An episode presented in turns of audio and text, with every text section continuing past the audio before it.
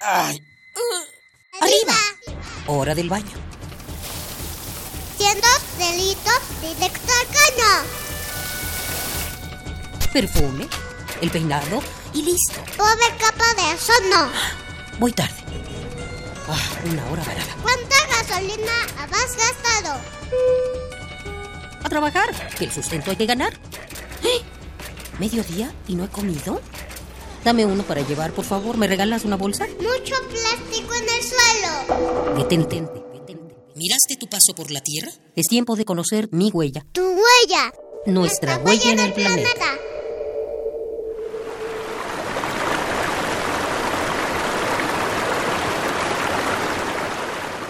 La naturaleza es todo menos monótona. La supervivencia de las especies se debe a los mecanismos intrincados y las complejas relaciones que establecen en su ecosistema.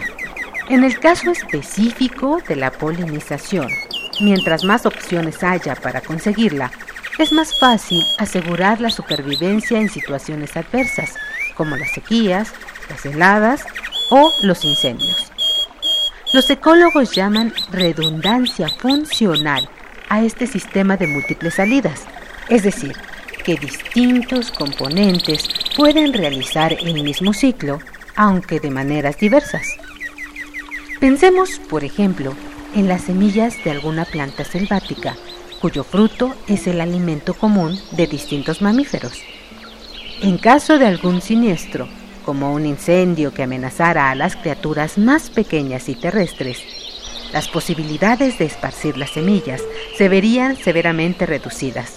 Sin embargo, si el mismo fruto es también un alimento común para animales como el mono araña o el murciélago, los cuales pueden viajar a mayor velocidad y abarcar más terreno, sus posibilidades de sobrevivir al incendio aumentan considerablemente. Con estos planes de emergencia, la naturaleza había previsto todas las situaciones de posible adversidad, hasta que las acciones humanas comenzaron a intervenir en los ecosistemas.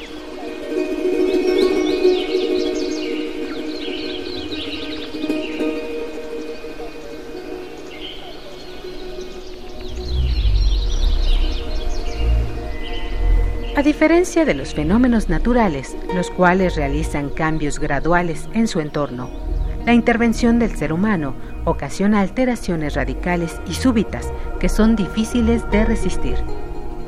Cuando un ecosistema pierde elementos que no tienen sustituto, como alguna especie de flora o fauna, la biodiversidad de la que dependen estos planes, lejos de ayudar a aguantarlos, sufre un terrible daño. Si a esto le sumamos otros hechos, como la reducción de poblaciones útiles o alteraciones profundas del ambiente, comprobaremos que dejamos a la naturaleza sin muchas opciones para nivelar sus pérdidas. Para erradicar este daño, no es necesario que el ser humano deje de intervenir los ecosistemas. Muy por el contrario, lo que se necesita es que éste tome conciencia de que forma parte de ellos.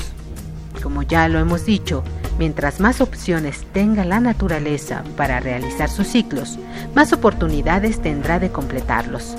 Y es nuestro deber entender cómo podemos ser parte de esas opciones.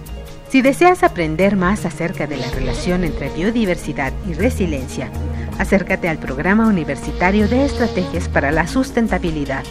Visita www.pumaunam.mx y se parte de la comunidad universitaria preocupada por el medio ambiente. Ay. ¡Arriba! Hora del baño. Siendo delito directo al caño. Perfume, el peinado y listo. Pobre capa de eso no. Voy tarde. Ah, una hora varada. ¿Cuánta gasolina has gastado? A trabajar, que el sustento hay que ganar. ¡Eh! ¿Mediodía y no he comido? Dame uno para llevar, por favor. ¿Me regalas una bolsa? Mucho plástico en el suelo. Detente, detente. ¿Miraste tu paso por la Tierra? Es tiempo de conocer mi huella. Tu huella. Nuestra, huella, en el planeta.